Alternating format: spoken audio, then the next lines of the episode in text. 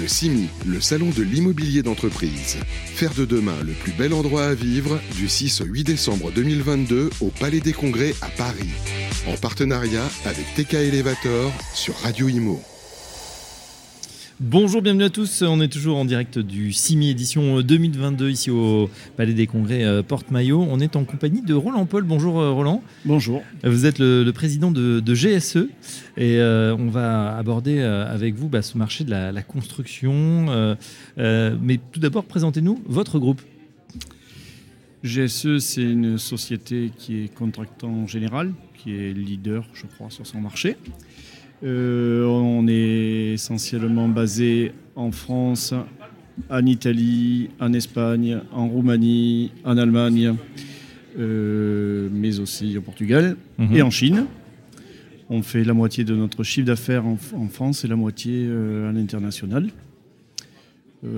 Qu'est-ce que je peux vous donner? J'ai ce en quelques chiffres. On a 95% des clients qui sont satisfaits ou très satisfaits. On a 97% bah, des salariés qui, qui, recommandent GSE à leurs proches. Oui. Et on a 80% de notre chiffre d'affaires qui a une certification environnementale. Ça, c'est précieux, hein, tous ces bons chiffres, et notamment du côté des, employés et des salariés, en termes d'attractivité, pour recruter aussi des talents et les garder, bien évidemment. Vous intervenez dans, dans plusieurs métiers, logistique, industrie, tertiaire.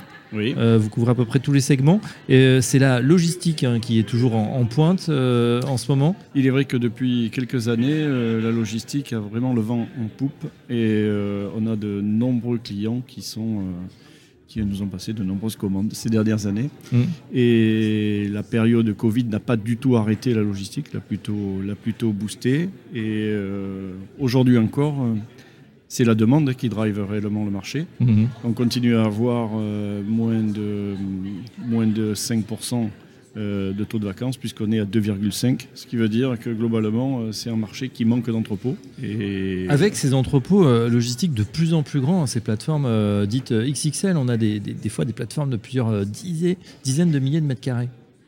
vous opérez sur ces, sur ces vous pouvez... Oui, oui, oui. Disons que on fait de la, logistique, de la logistique depuis longtemps.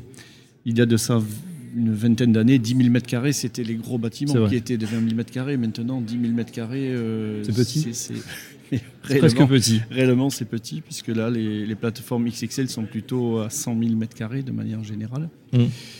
Euh, oui, oui, on opère sur ce genre de, sur ce genre de, de bâtiments. Ce qui est maintenant les nouveaux bâtiments qui arrivent sont euh, des bâtiments qui ne sont plus sur un seul niveau, mais sur euh, plusieurs niveaux. Et là, on est en train de construire plusieurs bâtiments multiniveaux, plusieurs bâtiments logistiques multiniveaux.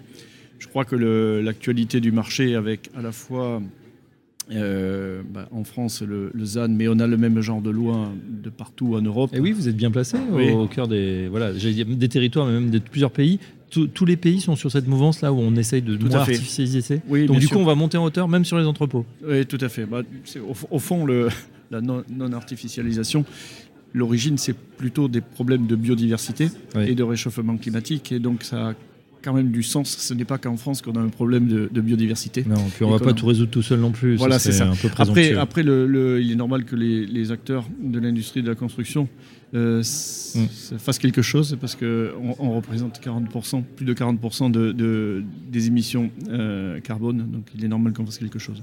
Donc effectivement, on fait des bâtiments multiniveaux, tant dans la partie activité que dans la partie euh, logistique. On en construit actuellement en Italie, on en, on en construit en France, euh, en Allemagne et en Chine. Hum. Est-ce que justement les, débats qu'on entend, alors là cette année c'était euh, l'année de l'énergie ou peut-être de la pénurie d'énergie, on va rentrer dans une période où euh, les, différents gouvernements nous poussent effectivement à la sobriété ou à la frugalité. Est-ce que c'est quelque chose qu'on prend en compte dans la, dans la construction comme ça des, projets? Oui, complètement. Bah, disons qu'on regarde à la fois les émissions carbone, et on traite les émissions carbone en travaillant sur du bas carbone sur toute la, sur toute la construction, d'ailleurs, y compris les dallages et y compris les fondations. On vient de livrer un bâtiment en Italie de 50 000 m2 avec un dallage et des fondations qui sont euh, bas carbone.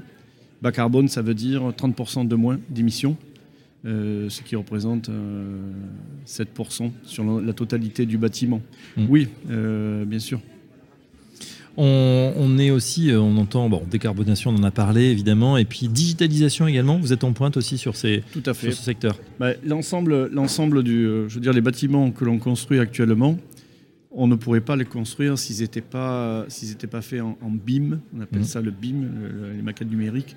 Euh, la vitesse de construction euh, d'un bâtiment multiniveau qui est très très très automatisé, aujourd'hui, c'est sensiblement 200, on, a construit récemment 200 000 m2 en 18 mois.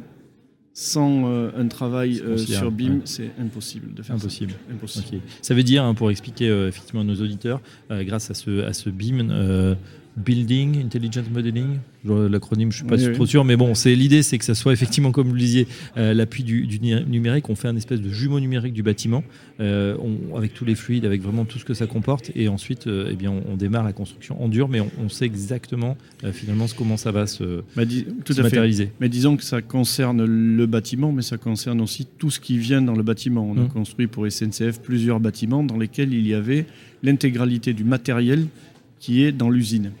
Donc l'intégralité du matériel, qui était d'ailleurs pas, pas fait avec le même système numérique, mais on a réussi à faire parler plusieurs systèmes. Et du coup, avant de rentrer, on a mesuré toutes les implantations et toute l'ergonomie de chacun des postes avant même que la, construction soit faite. Donc on a beaucoup moins de surprises. On arrive à le faire avec, je vois sur, euh, sur votre site, effectivement, une petite vidéo euh, sur, pour euh, des clients comme Carrefour, comme la SNCF. On arrive comme ça à recomposer l'activité, c'est ça, du site telle qu'elle va être dans, quelques années finalement. Complètement. On arrive à mettre l'ensemble du process euh, à l'intérieur.